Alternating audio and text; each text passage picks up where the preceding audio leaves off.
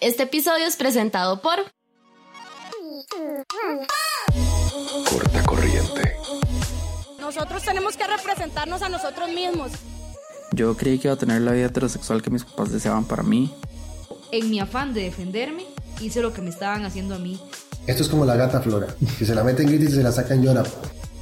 Estas y otras historias son parte de la diversidad en voces. Búscanos en Apple Podcast, Spotify y Stitcher como Corta corriente.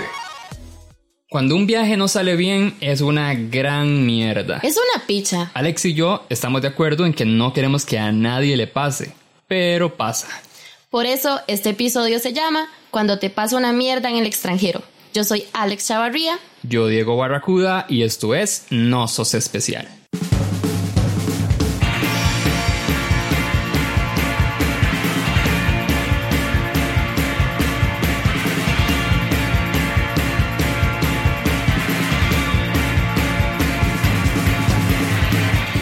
Personalmente me alegra muchísimo la participación de la siguiente invitada. Denise Duncan es una dramaturga costarricense que vive en Barcelona. Hace poco se presentó la obra Mamita Unite donde ella se encargó de la adaptación a teatro. Como no tenemos definido el orden de los episodios, no estoy seguro si para el momento que salga este todavía haya alguna función. Espero que sí y que puedan ir. Personalmente me alegra muchísimo porque si bien nos vemos poquitísimo, a Denise yo la considero una gran amiga, pues ha sido inspiradora, motivadora y consejera en momentos determinantes en mi vida. Y bueno, además es encantadora, contadora de historias y por eso las suyas les va a gustar mucho. Sí, porque son tres. Vamos a escuchar las dos primeras de una vez y la tercera al final de este episodio. Hola, soy Denise Duncan y hoy les voy a contar la historia de mierdas que pasan cuando uno está en el extranjero.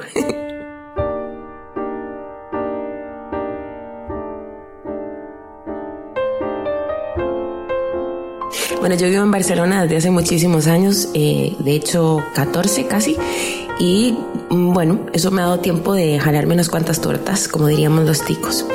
Y estas que les voy a contar, que son tres por uno, en realidad están todas relacionadas con el idioma. Y no necesariamente porque aquí se hable catalán, porque de hecho no me he jalado tortas en catalán aún, eh, pero sí en castellano. O sea, es muy curioso y muy irónico que precisamente el idioma que compartimos sea el que se preste para mayores confusiones. Y ya no hablo de las distintas palabras que se usan, o sea, porque aquí al coche le dicen eh, carrito y aquí al carro le dicen coche y bueno, ese tipo de cosas que ya las tengo súper asumidas, pero otras que, bueno, aprendí de la manera más dura. La primera de ellas es yo estaba conociendo un chico.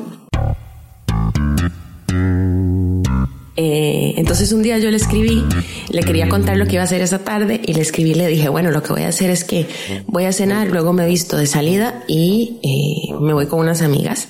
Y yo lo que quería decir era que me iba a mudar, digamos, a, a. no sé, de salida en el sentido de me iba a vestir como para salir. Eh, y bueno, me respondió con jejeje y luego me dijo, no, no sé si estoy muy seguro de qué quieres decir. y ahí fue cuando empecé a entender que había metido un poquito la pata. Porque resulta que aquí alguien que está muy salido es alguien que tiene muchísimas, muchísimas, muchísimas ganas de sexo. Entonces lo que yo le había dicho a este chico era que, que además era un chico con el que estaba ligando, era que me iba a vestir de putón verbenero.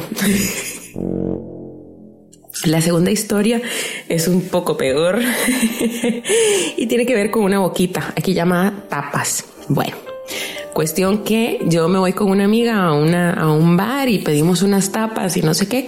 Eh, y había una tapa que era unos champiñones en salsa de queso roquefort y a mí me pareció espectacular y maravilloso. La pedí, pero también pedimos más cosas, entonces eran como muchas tapas. Entonces cuando ya el camarero se fue, eh, yo le dije a la amiga con la que estaba, fulanita, vas a tener que ayudarme con los hongos. Eh, y se me quedó viendo con una cara como de, perdona. Me dice, ¿qué? Y yo, que vas a tener que ayudarme con los hongos porque yo no voy a poder sola.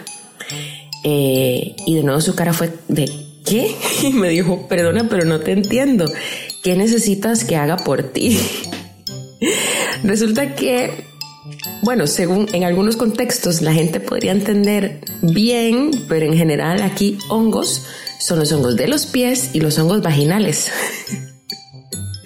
Y a los hongos de comer, que nosotros llamamos hongos, aquí se le dicen champiñones o, dependiendo de la variedad, setas. Entonces, claro, mi amiga estaba flipando, como dicen aquí, porque era como yo de repente en una mesa de un bar le estaba pidiendo que me ayudara con los hongos.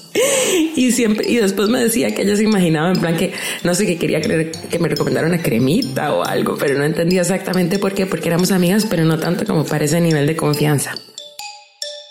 Queremos mucho este proyecto. No es muy especialito, pero ayúdenle para que no se sienta mal.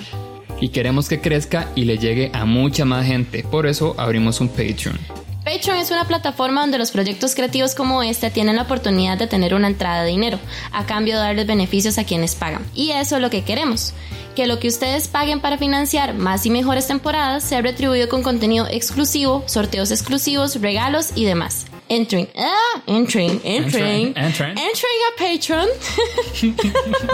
Enter- entering a Patreon. Entren a patreon.com slash no sos especial y apoyen. Ahora vamos a escuchar tres cosas. Primero, vamos a recordarles el mejor podcast de entrevistas del país, seguido de la información de uno de nuestros patrocinadores de este episodio y luego la historia de Jorge y su seguidilla de mierdas en el extranjero. En un jarrón chino se vuelve un expresidente, ¿verdad? Que es demasiado valioso, pero nadie sabe dónde ponerlo.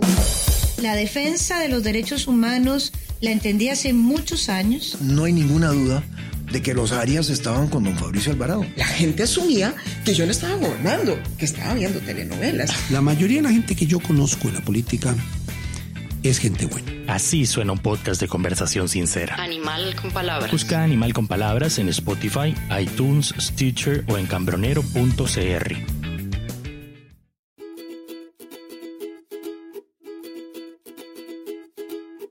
Hey Margo es la ilustradora Alejandra Montero. Ella crea historias con pintura en donde las mujeres, la cotidianidad, la magia y los detalles simples de la vida son los temas principales. Pueden visitar su Instagram, Hey Margo raya abajo, para conocer un poco más de su mundo y de lo que hace día a día.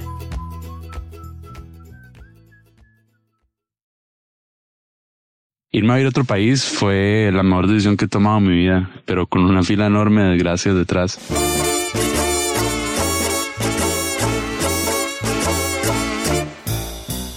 Eh, en los cinco años que estoy viviendo en Buenos Aires me pasaron muchas cosas, pero hay una semana en especial que nunca se me va a olvidar. Eh, esto fue en julio de 2014, era pleno invierno, era fin de semestre de la U y estaba una semana de cumplir 25. Tenía varios meses de estar viviendo donde una amiga de gratis porque no encontraba trabajo. Y me acuerdo que mis papás me mandaban un poco de plata por mes como para que tuviera para comer, pero en realidad me lo gastaba casi todo en fiesta. Y entre mi amiga y yo juntábamos para el pan con queso crema y el vino. Y en serio vivíamos de pan y vino. Eh, hasta el momento como que todo era medio un desastre, pero manejable. Hasta que ya dejó de serlo. Eh, la primera desgracia fue así, los papás de mi amiga se dieron cuenta que yo estaba viviendo en el departamento que ellos pagaban y no les gustó la idea, entonces me dieron unos días para que me fuera. Eh, todo esto, digamos, en la semana de finales de la U, obviamente no entregué nada, llevaba cinco materias, pasé solamente una. Y para rematarlo, en ese momento tenía casi un año de tener un novio, era el primero que tenía. Y justo esa misma semana él decide contarme que me dio vuelta y para sorpresa mía había sido con un actor de una novela de Disney. Entonces en ese momento esa novela era furor en Argentina. Me salía la cara del mae hasta en el pan, en la leche, en el yogur, todo lo que sea que yo comprara estaba la cara del actor. Y bueno, entonces en ese momento estaba a punto de quedarme sin casa, eh, había perdido todo lo de la U, completamente fracasado y había terminado una relación. Y para ese momento, digamos, yo llevaba como un año y medio de vivir allá. Tenía amigos, pero como que todavía no había formado lazos muy fuertes y las únicas personas como a las que yo les podía pedir un favor así era ahora mi ex y la amiga con la que vivía, que ya no me podía ayudar más.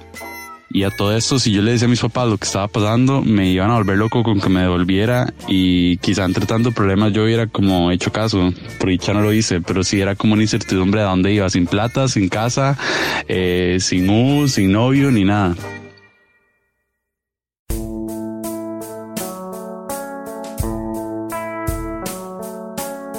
Eh, entonces, ya el, es, toda semana me puse a empacar todas mis cosas para ver a dónde iba y lo que pensé fue tengo que tirar prácticamente todo porque no iba a tener a dónde vivir. O sea, yo estaba pensando salir de esa casa y ver cómo lo resolvía. O sea, primero quedar en la calle y después ver qué hacer.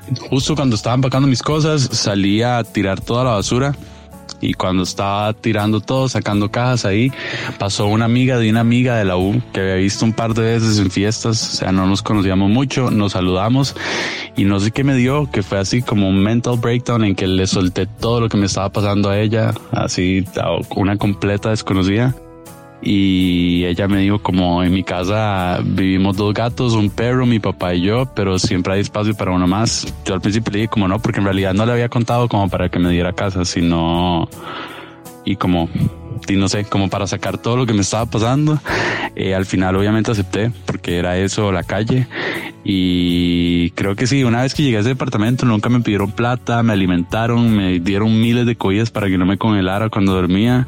Eh, me dieron demasiado amor. Para mi cumpleaños ella me armó una fiesta, eh, invitó a todos sus amigos que se volvieron los míos. Y como que al principio yo no entendía cómo alguien que vi un par de veces en mi vida me daba tanto amor porque me terminé quedando un mes en su casa. Me llegó ese mes, me llegó una oportunidad laboral que había estado esperando por bastantes meses.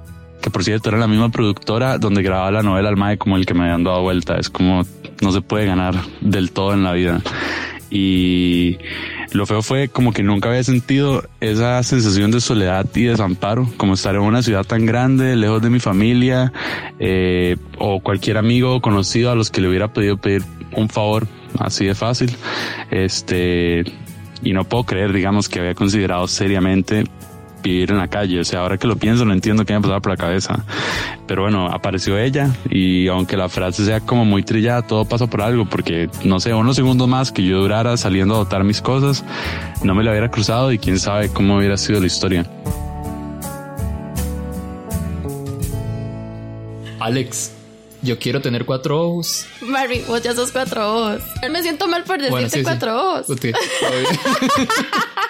pero solo la gente con lentes puede decir eso, pero bueno, todo bien. Pero no, no, me refiero a que quiero tener cuatro ojos, la marca de la diseñadora María Paz Quesada, y tener cuatro ojos como las ilus hermosas que hace, no sé si las has visto. Ma, yo amo cuatro ojos. Los sigo en Instagram. Vieras que nos mandaron un montón de regalitos, de hecho. ¿Me los puedo dejar? Eh, no. Tal vez un no. parcito. Son para rifar. Ah. Bueno, está bien. Rifémoslos. Estén atentos a nuestras redes sociales que pronto les contamos cómo ganar regalitos chivas de cuatro ojos. Lo pueden encontrar en Facebook como cuatro ojos, cuatro en palabra, y en Instagram como cuadr.ojos. Creo que es como cuatro punto ojos. Cuatr. Cuatro. Arr. Ahora vamos con la última historia de Denise Duncan y la última de este episodio también. Si están escuchándolo en Barcelona, advierto que hay muchas palabras groseras. Y si lo están escuchando en Costa Rica, todo normal. Todo bien. Y la tercera historia de este 3x1 es absolutamente culpa de la idiosincrasia costarricense. Eh, es cierto que los españoles tienen fama de muy mal hablados y lo son aquí. Todo el mundo habla muy mal, o sea, grandes, pequeños, quiero decir, las palabras malsonantes, las malas palabras eh, son cosa de cada día. Pero hay algunas que no. Una de ellas es hijo de puta. Hay que decir que aquí no dicen hijo de puta, no, dicen hijo de puta. Y digamos que mmm, se puede usar como una expresión como de... Sí, como de sorpresa, pero se usa principalmente como un insulto. Y claro, en Costa Rica no. La gente en Costa Rica, pues no sé, somos como muy divertidos con el hijo de puta porque lo usamos para todo, ¿verdad? Que hijo de puta calor, que hijo de puta frío, que hijo de puta hambre, lo que sea. Eh, y aquí insisto que no. Aquí se asume que estás insultando a la mamá de la persona que tienes delante. Bueno, cuestión que yo acababa de empezar a salir con, con un novio que tenía. Bueno, que tenía no, es mi marido. y no conocía a su familia. O sea, había visto a su familia una vez eh, en una actividad que hacían en su casa. Y resulta que uno de sus primos, que es como si fuera su hermano, tuvo una hija. Entonces, eh, mi novio me dijo que si lo acompañaba al hospital a conocer a la, a la bebé que había nacido, ¿no? Y yo, por supuesto, vamos, no sé qué. Yo súper apuntada, en plan, haciendo relaciones públicas con la familia como debía ser. Y cuando llegamos, eh, a mí no se me ocurre nada más que decir, ¡ay, qué hijo de puta bebé más linda! Y cuando me doy cuenta tengo unos ojos clavadísimos viéndome y yo vuelvo a ver y veo a mi novio que me está enjachando. Y yo, ¿qué pasa? Y me dice, por lo bajito, me dice, le acabas de llamar hija de puta a la niña y con su madre delante. Y yo, no, por favor, estoy diciendo que qué hijo de puta ve más linda. ¿No ves qué hijo de puta ve más bonita? Dichosamente la mamá recién parida no estaba seguramente muy out, estaba muy ocupada recuperándose del parto y no se dio cuenta y dichosamente mi novio pues entendió que las diferencias culturales nos enriquecen la vida. o algo. o más allá de eso, pues me he unas cuantas risas contando estas historias y recordándolas. Si bien tenemos la temporada lista, estamos abiertos a recibir las historias que nos quieren contar. Tema abierto, no se censuren chiquillos. Envíen un audio al WhatsApp al 7166-2895. Muy importante siempre que sean mostrando que no son especiales. Porfa que sea mínimo de 4 minutos grabado en un espacio silencioso y no hablen directamente al micrófono para que se escuche bonito. Si vieron mierdas en el extranjero, una vez más les recordamos que no solamente ustedes tuvieron esa mala suerte. Así que no sos el primero ni serás el último porque, a menos que pague los 10 dólares en nuestro Patreon, no sos especial. Chao. Bye.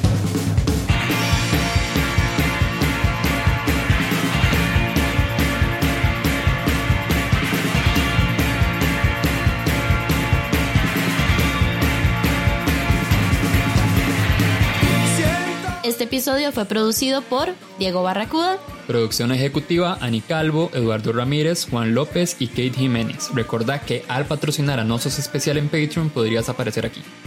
Presentado por Diego Barracuda y Alex Chavarría. Tema musical del podcast San José de Monte. Pero esta ciudad no tiene nombres, no tiene centro.